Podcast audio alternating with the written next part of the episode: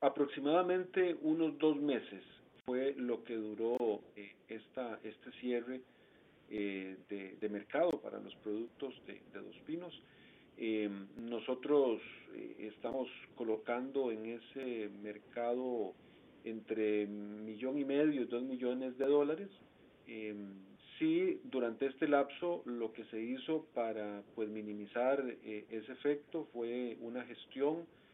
de colocación de una parte de, ese producto en otros mercados donde nosotros tenemos también participación, recordando de que nuestras plantas están eh, pues aprobadas para exportar eh, a, más de 10 países diferentes, de forma tal de que ahí teníamos un, espacio para poder eh, colocar parte de ese producto y en paralelo se hizo también pues una, una gestión adecuada de, los inventarios eh, para tratar de eh, mitigar el, el, efecto.